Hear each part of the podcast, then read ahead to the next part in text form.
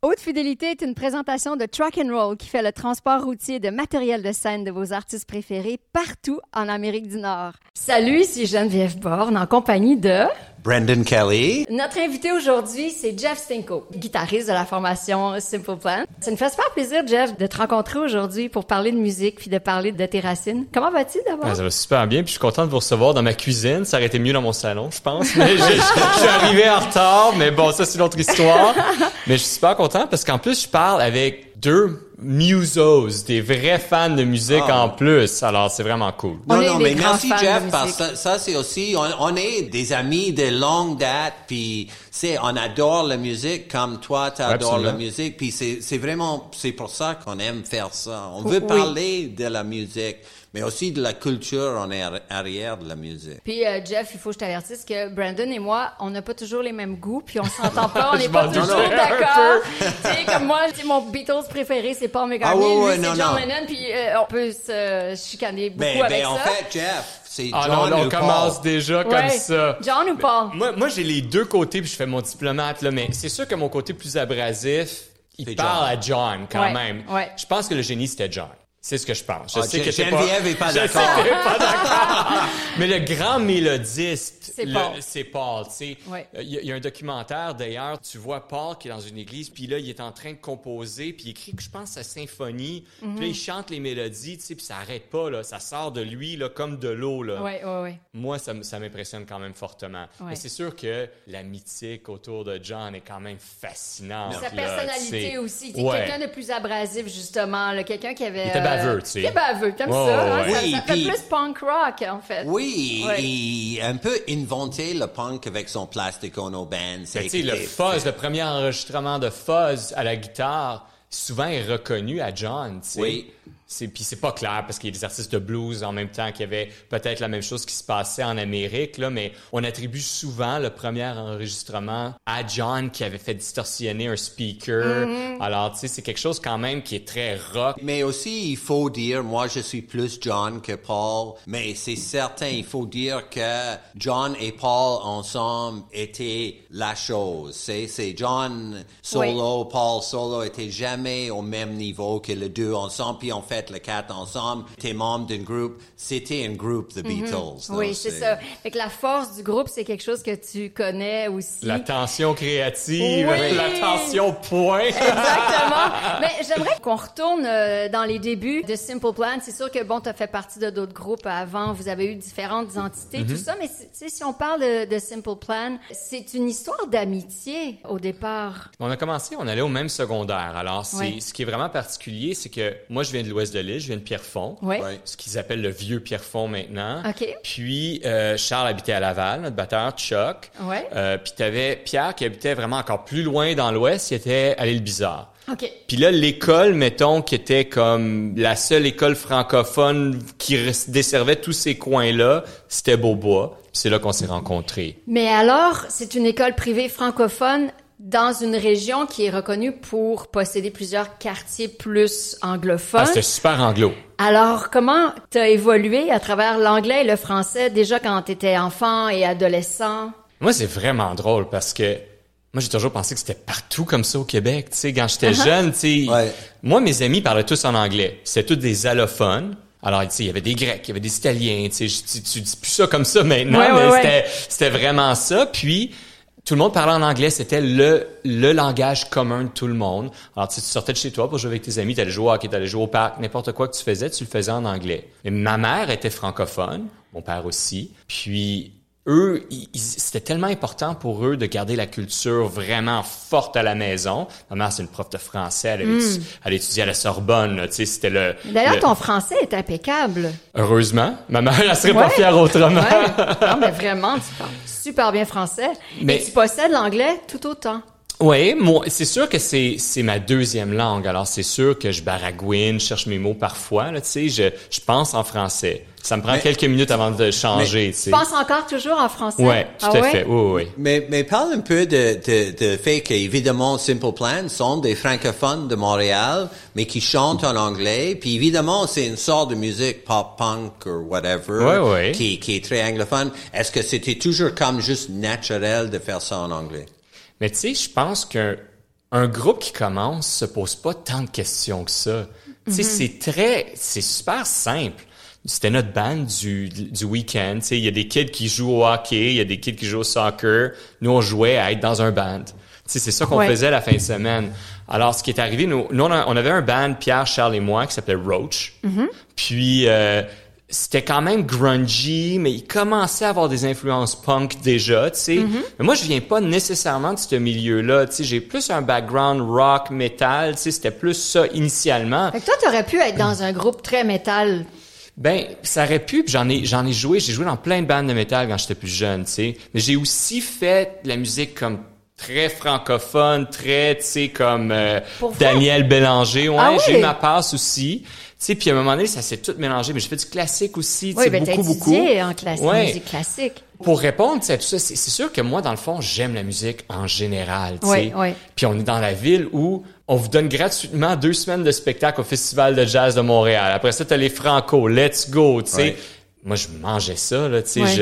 je- euh, Puis puis il y avait aussi, tu sais, la, la réalité, ce qui nous rassemblait tous, c'était Musique Plus. Mm. Puis tu sais, je te le dis pas juste parce que t'es là, mais c'est vraiment ça notre notre éducation. Il y avait deux manières d'entendre la musique où est-ce que moi j'habitais. Tu partais chaume Oui.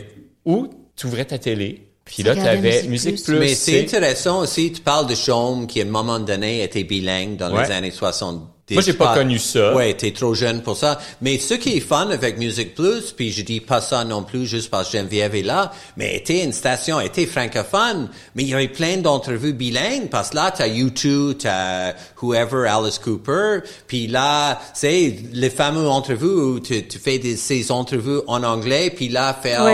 en- la la en train- traduction en français, Ouais, en oui, c'est direct. tellement cool. J'ai, j'ai, Ah oui, puis c'était vraiment fascinant, tu sais, puis c'était c'était un peu comme ça qu'on a grandi. Puis à un moment donné, on, on en a parlé un petit peu plus tôt là, euh, hors, tu sais, hors Ouais, micro là, ouais. mais on parlait des tastemakers, tu sais. Ouais. Nous, on était, on était vraiment là des éponges. On était prêts à recevoir ce qu'on nous envoyait, tu sais. Puis là, tout d'un coup, t'avais Claude Rajotte qui Ouais. arrivait avec son cimetière, il scrapait des CD, il en Ouais. donnait d'autres, tu sais. Là, était là. Claude Rajotte a dit que c'est bon, moi je suis in. Puis là, on partait, on prenait l'autobus, puis on allait au HMV, puis on allait dépenser notre allocation pour acheter les CD que Claude il nous disait d'acheter, tu sais. C'était vraiment ça qui Fait se passait. contribué à votre éducation musicale. Mais complètement. Tu sais, tu parlais d'ADN, tu peux Ouais. pas arriver plus que ça. Puis tu sais, moi j'étais fasciné aussi, c'est parce que c'est une période. Tu sais, moi je suis né en 78. Ça veut Ouais. dire que les années 90, c'est vraiment là où j'étais particulièrement attentif à la musique. Oui, oui. Puis là, c'est comme une, époque charnière. Là. Tu sais, Ouais. t'as, t'as les années 80 qui terminaient. Alors, tu sais, t'avais les Gunners, Ouais. t'avais toutes Ouais. les hair bands qui étaient Ouais. encore là. Les Poison et Motley Crue de ce Ça monde. jouait tout là, puis ça marchait. Nous, on l'autorisait, tu sais. Puis là, tout d'un coup, il y a un band qui arrive, qui dit, c'est fini tout ça, Nirvana vient d'arriver. Puis là, tu sais, Nirvana Tout a tout changé, là, tu sais. Pour nous, c'était impossible après ça d'écouter tu pouvais pas écouter Poison après quand t'avais entendu Nirvana. Tu pouvais pas écouter Motley Crue. C'était fini. Puis là, fini, tu- ça venait tout changer, là. Puis, puis là, t'as tout le mouvement grunge, puis en même temps, les Green Day, puis les Offspring, puis tout ça. Non, il y avait toute une révolution musicale Ouais. à cette Puis, époque. puis là, tu sais, Kurt Cobain qui disait j'écoute Oscar Du, j'écoute Ah ouais. euh, tu sais des, des, des, des super bandes de bizarres. Puis là, on écoutait ça, on était là. Ah, rapport, comment que Nirvana s'est rendu à Nirvana avec ces bandes-là? Ouais. Mais tu sais, il fallait que tu throw in étrangement les Beatles là-dedans, tu sais. Absolument. Un grand fan, un grand fan Ah de oui, Beatles. tu, tu peux Grand, pas, grand tu peux pas avoir Nirvana sans ça, tu Et tu sais. sentais dans la musique de Nirvana le côté tellement mélodique. Ouais, ouais. Alors ça, c'est intéressant par rapport à tes découvertes dans la musique anglophone, mais t'as aussi baigné dans la musique francophone. Ça veut dire que t'es aussi un, un enfant de, de la musique francophone québécoise. Ça veut dire qui, par exemple? T'as mentionné Daniel Bélanger. Euh, qui a été important ou a eu un impact dans ta vie? Ben moi, ce qui m'intéressait, je lisais beaucoup quand j'étais jeune. Tu sais, Je lis encore, mais moins. À cette époque-là, c'était fou. là. Je lisais tout le temps, tout le temps. Puis c'était la langue qui m'intéressait. Tu sais, c'est raconter des histoires. Puis je trouvais pas que je pouvais m'exprimer aussi bien en anglais. Tu sais. Puis c'était vraiment le cas. C'était plus facile en français. Ma mère jeune, là, tu sais, elle partait la radio le- le- la fin de semaine, tu sais, puis c'était, elle écoutait du Radio Canada, tu sais, tout le. Mais sauf que à cette époque-là, t'entendais plutôt Brel, Brassens, t'écoutais Léo Ferré, c'est ça. Puis ça, c'était comme le background music à la maison, tu sais. C'était vraiment pas. Les, les enfants, on ça nous intéressait pas, tu sais. Mais veux, veux pas, tu l'entendais, tu sais. Ouais. Ça, ça rentrait dans ta tête. Puis moi, j'étais en réaction à ça. OK. Ça, c'est la musique de mes parents. OK. Ça, c'était de la musique de vieux. Fait que cherchais-tu une plus, euh, une plus grande rébellion dans la musique francophone? Ben, en fait, tu sais, j'en, ai fait vraiment comme, c'était pas dans ce genre-là, tu sais, c'était très américanisé, tu sais, mais c'est, dur à expliquer parce que j'écrivais, c'était une école, tu sais. J'écrivais des chansons Ouais. au fur et à mesure. Il y en avait des très mauvaises, il y en avait des pas pires, tu sais. Puis, euh, tu sais, c'était vraiment une école, mais mon band, vraiment, qui était la plus grande formation, ça a été de jouer avec les gars, tu sais. Ça a été avec Ouais. Chuck puis Pierre, puis vraiment, on savait même pas quel instrument qu'on jouait, tu sais. On était si jeunes, on avait 12 ans, 13 ans. Alors, Wow. c'était qui le drummer? On le savait pas encore. Et est-ce que des fois, ça sortait en français? Jamais avec, avec eux. Jamais Jamais avec avec, eux. eux. Puis là, était toujours parce que c'est, c'est- on dit euh, avec Simple Plan, c'est punk pop, mais justement, on parle de le fait que Nirvana était tellement mélodique. Évidemment, c'est la base de Simple Plan, était toujours le même. Puis pourquoi est-ce que c'est tellement le, cette côté pop mélodique qui, est- qui est important pour vous autres? Mais tu sais, je pense que initialement, Pierre Chuck étaient encore plus en rébellion. C'est vraiment Mm. eux, c'était une revendication complète. Puis Charles, il a travaillé comme un petit peu à musique plus, comme je faisais de la pige ici Mais et il faut là. que je sais. te raconte, en fait, parce que, tu sais, il y avait, il y avait des festivals de musique punk Ouais. dans les années 90. Ouais. Chuck, il venait avec moi. On se partageait les groupes. Ah, c'est Je tellement lui gardais drôle. Bad Religion. Ben oui, évidemment. Parce qu'il était tellement admiratif. Et donc, on se partageait euh, les, euh, les groupes parce qu'il y en avait C'est vrai, tellement. tu le connais depuis longtemps, c'est ça. Ouais, Chuck, je l'ai connu, il avait 14 ans. Ouais, c'est ça. Et euh, puis on partait ensemble là, puis on se partageait les entrevues. Il était extraordinaire. Puis moi, j'apprenais de lui. Il connaissait tout. Il connaissait tout. Puis d'ailleurs, en fait, et, et ça, c'est un aspect dont vous vous êtes jamais caché, et Chuck euh, non plus, et, et- et vous tous, c'est que vous aviez de l'ambition. Vous Ouais. aviez de l'envergure et de l'ambition. Vous vouliez percer.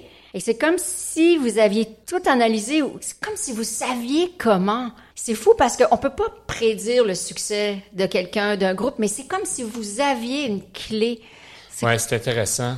C'est intéressant. Moi, j'ai une autre perspective. OK. J'ai vraiment une autre perspective, puis elle est super naïve. OK. Mais je pense que c'est réellement ça. Chuck allait voir tous ces shows-là, Ouais. puis je pense que effectivement, il y avait une analyse qui était faite là. Ouais. c'était comment que les bandes se représentaient, comment que les Mhm. bandes jouaient. Tu sais. Mais veut veut pas le, le naturel revenait au galop super rapidement. Tu sais, Mhm. Pierre, il jouait en show, il faisait, il faisait un move ce qu'on appelait le chicken move là. Tu sais, il faisait comme, puis, puis tu sais, il essayait d'imiter du monde, mais ça sortait quand même, son intensité sortait comme ça. Tu sais, OK. Puis on avait tous des moves bizarres, tu sais, qui venaient de nulle part. Alors le naturel, même si on essayait, tu sais, de, de ressembler au gars de No Use ou de Face to Face, Ouais. c'est pas ça qui arrivait. Tu sais, il arrivait tout le temps quelque chose de naturel. Nous, ce qu'on faisait plutôt, ben premièrement, on a essayé de travailler à Montréal.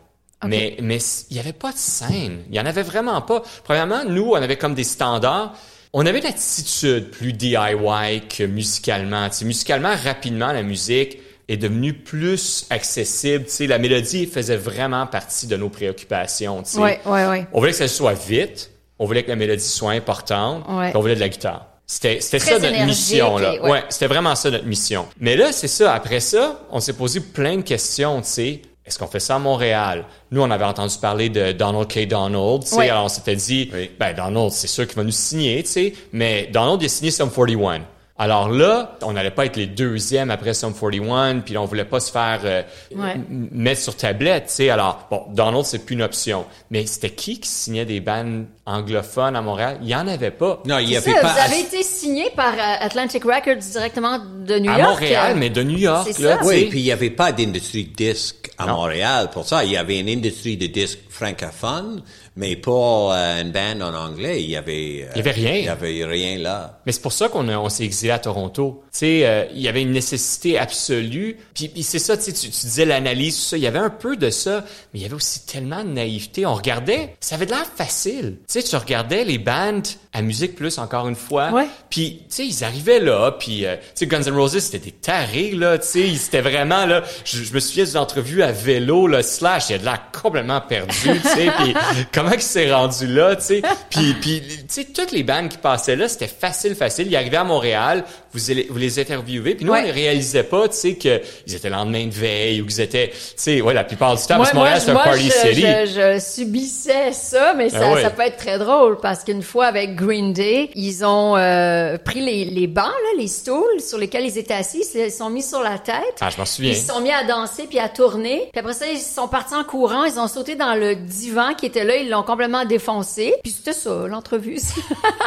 c'est très Green Day, tu sais. Ouais, c'est ouais. ça. Ils sont pas mal drôles. C'est ça, tu t'attends à ça. Alors finalement, nous, ce qu'on se disait, c'est on veut faire comme Metallica, on veut jouer à Moscou, on veut faire comme Guns N' Roses, on veut faire comme Green Day qui joue euh, dans la boue, puis on veut faire Ouais. tous ces festivals-là, tu sais, Ouais. c'est, c'est naturel, tu sais. Mais c'est sûr que les choses évoluent à travers les années, tu sais, ces festivals-là 20 partent, ans, reviennent. 20 ans plus tard, parle un peu de ça, l'idée que Simple Plan a, a fait des tournées un peu partout au Ouais. monde. T'as, Je sais, beaucoup, beaucoup de fans en Amérique latine, un peu partout. Partout C'est, dans le c'est quoi monde, les choses les plus fun en tournée? Pour toi? Ben, ce qui est vraiment malade, ce qui est complètement cinglé, tu sais, c'est que ça fait 22 ans. Ouais. Puis je pense que le band est plus gros qu'il l'était, même, tu sais, au pic de toute cette visibilité-là, tu sais. Ouais. Parce que on a vraiment été très visible dans les médias, beaucoup, beaucoup, beaucoup. Tu sais, Ouais. on, on avait MTV, là, quand on était le- leur, tu sais, leurs petits amours, là. Ils Ah ont- les chouchous, Ah ouais, on était les chouchous, mais musique plus aussi, tu sais, ah puis ouais. Much, puis on était partout, partout, partout. Tu sais, c'était un peu drôle aussi. On marchait dans le Times Square, on se faisait arrêter à New York, Ouais. puis on revenait à Montréal, puis personne qui nous reconnaissait. Ah tu sais. Ah, ça, c'est incroyable. Il fallait compter à nos amis, tu sais. Ben, les, nos amis nous demandaient souvent, bon, ben, qu'est-ce que tu vas faire comme job, tu sais? Qu'est-ce Mais je me souviens avec le Ah, premier fou. album que c'était long à décoller. Ça a hein. pris comme quatre ans, puis il y a eu une ressortie de l'album. Ouais. Parce qu'en fait, l'album a pas pris. Vraiment pas, tu sais. I'm Just a Kid ici a joué beaucoup, mais ça faisait rien, ça vendait pas d'album, tu sais. Ça faisait juste, les gens trouvaient ça drôle, puis c'est tout, là, tu sais. Puis, on a Tune 2, on, je pense que c'était Anything, après ça, il y a eu Addicted. Puis quand Perfect est sorti, ici, ça n'a pas collé tout de suite. On a rapatrié le succès des États-Unis. Aux États-Unis, ça a vraiment décollé. Mais comme c'était fou braque. Moi, je me souviens, là, mon gérant m'appelle. Je suis en train de louer un vidéo au club Vidéotron. Je m'en souviens, là, tu sais. Dans le bon vieux temps. dans le bon Ouais. vieux temps. Moi, j'adorais ça. Ouais. J'adorais vraiment ça. Puis là, tu sais, comme, je tapillais, tu sais, je sais pas, euh, c'est pas vraiment pas glamour, tu sais. Puis là, il me dit, devine combien d'albums qu'on a vendus. Alors moi, je fais genre, je sais pas, euh, on a vendu 10 000, tu sais, total, là. Ouais. Il dit, cette semaine, on a vendu 60 000. Tu Wow! sais, puis là, ça commençait. OK. Alors, Là, ça, ça commençait. là. Mais à Montréal, il y avait rien qui se passait, tu sais. C'est incroyable. On a, on- là, donc, on vendait ce genre de, de vente-là, puis ça faisait juste monter, là. Ça a été, des- ça a été des folies pas possibles. Puis à un moment donné, on essaie le Spectrum. On Ouais. n'arrive pas à le vendre. Hey! On n'arrive Wow. pas à le vendre. Il a fallu, tu sais, qu'il y ait des gens ici et là qui commencent à parler du band. Pour vrai, tu sais, ça a pris tout le monde en parle. Ça a pris vraiment, tu sais. Ouais, ouais, ouais. Il a fallu que Guy fasse genre, moi, j'invite ces comiques-là, tu sais, Ouais. à, mon, à mon show pour Ouais. en parler. Puis c'est là que ça a comme vraiment commencé, tu sais. Alors, 22 ans plus tard, c'est pété parce que maintenant, il y a des succès qu'on contrôle pas, tu sais, Mm. I'm just a kid. Sur TikTok, en ce moment, il y a gros buzz. C'est fou, bref. Je dis même au gars de mon band, je dis, on devrait même plus s'appeler Simple Plan, on devrait s'appeler The I'm Just a Kid Band, tu sais, mais C'est vraiment complètement Avec fou. une génération plus jeune aussi, qui découvre. Mais qu'est-ce que Ouais. tu penses de ça? Parce que t'es, t'es pas les générations TikTok. Non, puis même que je- franchement, je suis pas sûr de comprendre complètement, tu sais. Ouais. Mais ça s'adresse pas à moi, tu sais. Ça- C'est vraiment pas ça. Mais ça ressemble un peu à certains trucs qu'on faisait, tu sais, naturellement. On faisait des conneries tout le temps. Ben oui. On avait Patrick Langlois avec nous qui nous filmait, tu sais, C'est puis ça, dès le début, hein, vous, vous, vous Tout le temps, créiez tout le temps. beaucoup, beaucoup de contenu. Vous Constamment. avez compris ça dès le début, créer du contenu, que ce soit vidéo, audio, toutes sortes de, de choses. C'était plus facile que de juste faire des entrevues puis tu sais souvent c'est un peu formaté les entrevues Ouais, étaient ouais. puis il y avait beaucoup de fluff aussi dans ces années-là c'était comme Ouais. à la mode le genre c'est quoi ta couleur préférée? C'était quoi Ouais, tu c'était comme Ouais, c'est ouais, pas ouais. ça le band Mais il y a quelque chose que j'ai j'ai trouvé intéressant euh, en revisitant vos archives. C'est euh, une vidéo que vous avez faite en trio avec Pierre, David et toi, la leçon de français. Puis j'ai envie de parler de ça, en fait, c'est que votre euh, unicité aussi, c'est le fait que vous êtes un groupe de Montréal dans un territoire francophone et anglophone. Ouais. Quand vous êtes ailleurs, vous devez euh, l'expliquer d'où vous venez. Euh, de quelle façon tu expliques? Tu sais, C'est quoi venir de Montréal et du Québec, puis ce territoire-là qui est francophone et anglophone? mais pendant des années il fallait l'expliquer Ouais. les gens le comprenaient pas tu sais. Tu vis en anglais ou tu vis en français? Tu parles Mhm. en anglais tu parles en français c'est quoi tu sais? Puis effectivement on allait en Allemagne on allait en Afrique du Sud en Amérique latine partout, tu sais, les gens nous entendaient parler en anglais, puis notre accent passait amplement pour passer pour un accent, tu sais, euh, Ouais. international. Alors, il n'y avait pas de problème. Puis on l'expliquait. Mais maintenant, c'est différent. Montréal est vraiment sur la carte, là. Tu sais, Montréal est une, c'est vraiment, c'est sexy venir à Montréal. C'est un lieu touristique que les gens adorent visiter, tu sais. On parle souvent de notre culture, de la bouffe. Moi, je me souviens, tu sais, mes parents à moi, Oui. t'étais franco ou anglo. C'était deux solitudes. Ouais. C'était vraiment ça. Ouais. Puis Là, ma génération, c'était vraiment pas ça. Là, c'est les deux en même temps. Ouais, puis, puis encore une fois, revenir, tu sais, grandir dans le West Island à l'époque, ça voulait dire, tu parlais en français à la maison, mais c'est la seule place où tu parles en français. Ouais. Il y avait personne qui te répondait en français de nulle part. Personne parlait en français autour de chez vous. Alors, si t'allais jouer au parc ou si t'allais jouer au mais- hockey, tu, tu parlais en anglais. Le West, le West Island, qui, qui évidemment encore très anglophone, Ouais. c'est plus francophone maintenant, Maintenant qu'il y a qu'à 20 ans. l'époque, tu mais oui, c'est ça. Moi, il y avait personne, littéralement personne qui parlait en français. Tu sais, c'était, c'était fou. Mais l'autre chose qui est fascinante dans cette question de deux cultures aussi, c'est que il y a deux cultures musicales aussi. Parce Ouais. tu sais, maintenant, Montréal est sur la carte à cause d'Arcade Fire, puis toutes les bandes qui sont venues après Ouais. Arcade Fire, The Half Moon Run, puis il y a comme chaque année, il y a une bande anglophone de Mile End, que- Plateau, qui Absolument. sort, qui fait des vagues à Paris, puis à Londres, à New York. Mais, il y a aussi la a côté... euh, c'est ça, le, le- le Québec et Montréal, ils en ont Mais tellement parlé euh, en Mais en même temps, il y a toute la scène francophone qui est là, cette énorme scène. C'est plus le, c'est le à disque, cette côté-là, puis il y a toute une scène là. Puis ils sont tous, sont sont pas ensemble, tu sais. Des fois, ils, Ouais, c'est ils moins une scène, c'est ça que Ouais. je pense la scène anglo, tu sais. Mais moi, je trouve même que la scène francophone commence à avoir une identité plus qu'elle l'a jamais eue, tu sais. ouais. Je trouve, je trouve que tu- moi, en- encore une fois, tu sais, à l'époque où on commençait vraiment, là, tu sais, t'avais, t'avais Kevin Parent, t'avais Éric Éric Lapointe, Lapointe. Daniel Bélanger. Ouais. Mais tu sais, c'est trois univers qui marchent pas pantoute ensemble, là, tu sais, du tout, du C'est tout. Ouais. Puis maintenant, mais tu sais, t'as Cœur de pirate. Ouais. Ça fit avec Ariane Moffat quand même, Ouais. même si c'est quand même pas tout à fait pareil. Il y a tu Claude. Pelgag qui récemment a tout gagné à, à la Ouais. Puis tu sais, t'avais Carquois qui est devenu tu sais autre chose.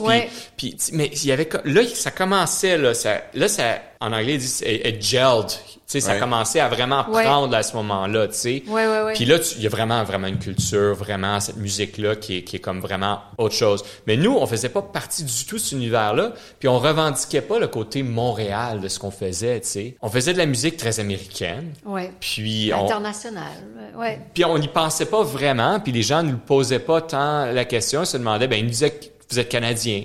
Après ça, ils nous disaient, tu sais, euh, euh, vous parlez français, ils trouvaient ça bien drôle, c'est une coupe de mots, tu sais, puis euh, maintenant le français, c'est vraiment une langue que les gens recherchent, ils trouvent ça exotique, Oui. c'est fascinant, tu sais. Mais notre carrière est pas basée là-dessus, elle est pas basée sur une scène montréalaise. Moi, le seul vrai band montréalais, tu sais, qui, m'a- qui avait marqué mon imagination, c'était les Doughboys. Ah ouais. Ouais. Ah oui. Parce que J'avais vu, euh, j'étais allé voir Rush, un de mes amis qui m'invite à Rush. Ah, pas- sont les C'était les premières parties, c'est ça. Moi, j'ai vu Doughboys. Rush, man, je m'en souviens même plus. Pour vrai, puis c'est pas c'était une méchant. révélation pour toi, Ah, les ouais. C'était plus Les dans ton sautaient, aussi. Mais, mais c'était même pas encore parti mon amour vraiment pour, tu sais, cette intensité-là, parce que comme je disais, mon univers, c'est pas comme Charles puis, puis Pierre qui, qui allaient comme au, au Snow Jam puis qui allaient voir des shows. Mais pareil, était trop strict, je pouvais pas aller voir des shows, tu sais. Alors, alors tu sais, moi, c'était vraiment, là, les CD que je pognais, le- la musique que j'écoutais à la télé. Mais quand j'ai vu les Doughboys, c'était plus tard quand même, sais, je devais avoir peut-être 15, 16 ans, tu sais. Ouais. Ah, j'ai fait, wow. Mais justement, parce que Doughboy est tellement bon en spectacle, mais le live est tellement important pour vous autres Ben oui. aussi, non? Le Ben moi- moi, quand- meilleur spectacle, meilleur spectacle dans la vie de Simple Plan, ou un des meilleurs. que moi j'aurais vu, mettons. Non, non, que Ah, t'as t'as que joué nous, on a joué. Comme une soirée magique. C'était où? C'était Écoute, quoi? les plaines d'Abraham, à un moment donné, Festival d'été de Québec, c'était fou, là. Tu sais, on arrivait, puis on était lancés, nous, dans des sortes de tornades, tu sais. On, on faisait des shows, on faisait 200, 250 shows par année, tu sais. Puis, ça allait tellement vite. Puis, à un moment donné, on dirait qu'on nous prenait, puis c'était comme, t'arrives là, tu joues ton show, t'es parachuté part. quelque part, tu joues show, puis c'est ça. Alors, un jour, on est parachuté à Québec. Puis là, hein, c'est gros, là, tu sais, je comprends pas. C'est même pas le stage normal, là, c'est le stage en- enflé plus fois 10, tu sais. C'est fou. parce que nos techniciens avaient comme une certaine fierté. Ouais. On est vraiment proche de notre équipe technique. Ils gèrent tout le temps très, très bien, tu sais, ce, ce genre d'aller-retour-là, salle de spectacle, festival, tout ça. Ouais, Ils sont ouais. vraiment bons là-dedans. Puis là, c'était cool, là, tu sais. Il y avait des écrans, ça explosait de partout, tu sais. C'était vraiment cool. Mais d'ailleurs, c'est ça, c'est que ton groupe est, est fait d'amis québécois et Même votre notre équipe de technique tournée, aussi. ouais, c'est ça. Donc, vous amenez tout ce monde-là à travers le monde, Ouais. en tout cas un, bon noyau Ouais. avec vous à travers le monde. Parce qu'on est coloc, tu sais. À un Ouais. moment donné, la culture, c'est important quand même, tu sais, de te retrouver avec des gens que tu connais. Il y a beaucoup de groupes qui font comme, euh, qui ont des hired guns, là, des Ouais. gens qui, qui sont Ouais. parachutés, là, tu sais, dans le- dans l'équipe. Ouais. Nous, on a vraiment plutôt cherché à créer justement ce noyau-là, la, la- la fidélité, là, tu sais, ici. Puis on fait travailler des gens d'ici. C'est des gens qui, qui sont, tu sais, super bons, là. Les Québécois sont reconnus pour être très, très bons, puis ils Ouais. sont, puis c'est vrai, tu sais. Alors, puis on se fait voler du monde constamment. Arcade Fire nous a volé des techs. Ah non, euh, c'est vrai, des techniciens. Oh, oh, oh, ouais, ah qu'il y en a ouais. plein là, tu sais, euh, plein de groupes qui sont venus piger chez nous là, tu sais, on est on est comme le, le, le comment dire, l'équipe école, le groupe école, Ah, là, tu sais, oui. oh, oh, ouais. Comme vous les, les, les, formez, super cool, ils font des choix à travers le monde, après ça, vous les faites Ils viennent tout le temps me voir, le nombre de cafés que j'ai pris avec des gens de mon équipe technique. Jeff, faut que je te dise quelque chose. Ah, je le sais, je le sais. Il paye, il paye deux fois le prix. Ah, vas-y, vas-y. You got my blessing, tu sais. OK, mais là, le balado, c'est pas, euh, c'est pas ça, le vente puis tout ça, mais t'as un album qui vient euh, bientôt? On a un album complet. On vient de sortir The Antidote. C'est fou comment la réception, tu sais, chez nous, nos fans sont vraiment, ils capotent, tu sais. Nous, on est super fiers. Il va y avoir un album qui va sortir éventuellement. Je pense que maintenant, les gens veulent entendre une tonne à la fois, tu sais, tranquillement, avoir le temps de la digérer. Puis c'est parfait, ça marche pour nous. C'est weird parce que nous, on est encore, Ah ouais. on aime voir une pochette, on aime voir, Ben oui. euh, On, tu sais, tout on ça. est vieux. Ah ouais, c'est ça. c'est vrai que les choses deviennent plus euh, plus abstraites euh, ou tout ça. C'est drôle parce que as-tu remarqué que quand un artiste chante en français, on dit que c'est un artiste euh, québécois, Ouais. mais quand c'est un artiste anglophone, on va dire un artiste de Montréal. Il y a souvent ça, tu sais. Alors Simple Plan, c'est un groupe montréalais, c'est un groupe québécois ou c'est un groupe international? Intéressant. Plutôt Euh, un groupe de Pierrefonds. un groupe Un de groupe de Pierrefonds. Personne, bon. là, on en aurait des questions.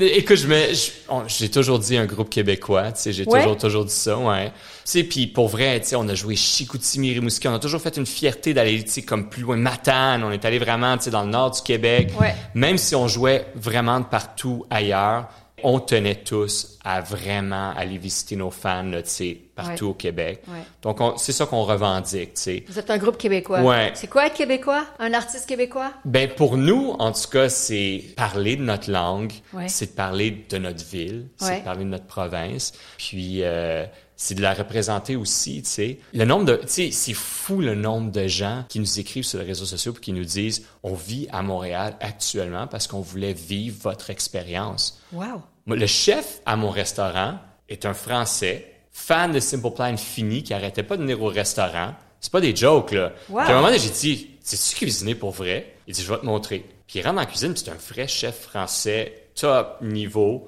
Là, je fais, ben écoute, tu veux commencer quand? Wow. Puis c'est comme ça qu'il a eu la job. Puis il est là depuis, je sais pas, ça fait 5-6 ans.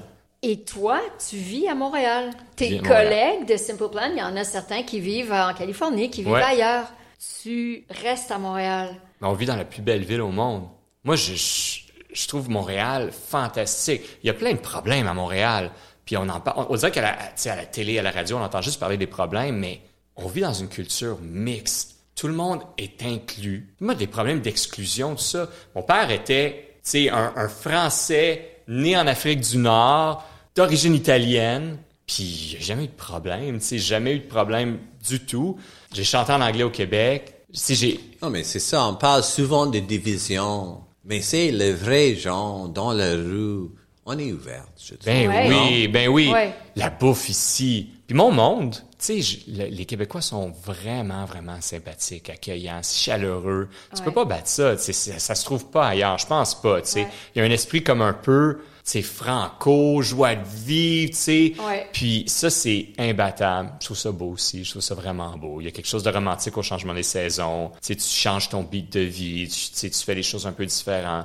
Moi, voir tout le temps, tu sais, quand je vais en Californie après deux semaines, je fais comme, OK, du soleil, j'en ai, j'en ai vu assez, là. C'est drôle, hein, mais j'ai le goût de rentrer, tu sais, ça me manque. Jeff, vous avez joué partout, partout à travers le monde. Est-ce que tu te souviens d'endroits qui t'ont vraiment là, impressionné? On a joué dans des arènes là, tu sais, romaines de fou, là, tu sais, des affaires que tu peux, tu vois, tu sais, sur des cartes postales. Tu as voyagé beaucoup, il y a vraiment Ouais. des beaux endroits dans le monde, puis on, on en a vu. On a joué au Mexique, là, tu sais, les gens étaient complètement fous, là, tu sais, c'était sur le bord là d'une, euh, tu sais, d'une catastrophe, là, on, il a fallu s'enfuir par euh, par des passages secrets pour quitter la Wow. place. Mais l'énergie est incroyable, c'est juste trop cool. On a joué en Indonésie à un moment donné, une sorte de mine de sel. Il y avait tellement de monde, là, ça nous a pris quatre heures à sortir de là avec une escorte policière. C'était juste complètement fou. Alors, un peu de partout dans le monde, je pense 65 pays. Ce qui est cool, c'est de pouvoir faire justement l'aller-retour entre le petit club, Ouais. bondé à craquer, le gros stage, C'est ça qui est cool dans notre carrière, c'est de pouvoir justement alterner entre les deux. Ben, merci de nous avoir accueillis chez toi. Mais merci À. Montréal. Vous Merci. Jeff. Merci beaucoup. Merci, Brandon Kelly. Merci. C'est un plaisir de faire Ouais. ça avec toi. À bientôt. À bientôt.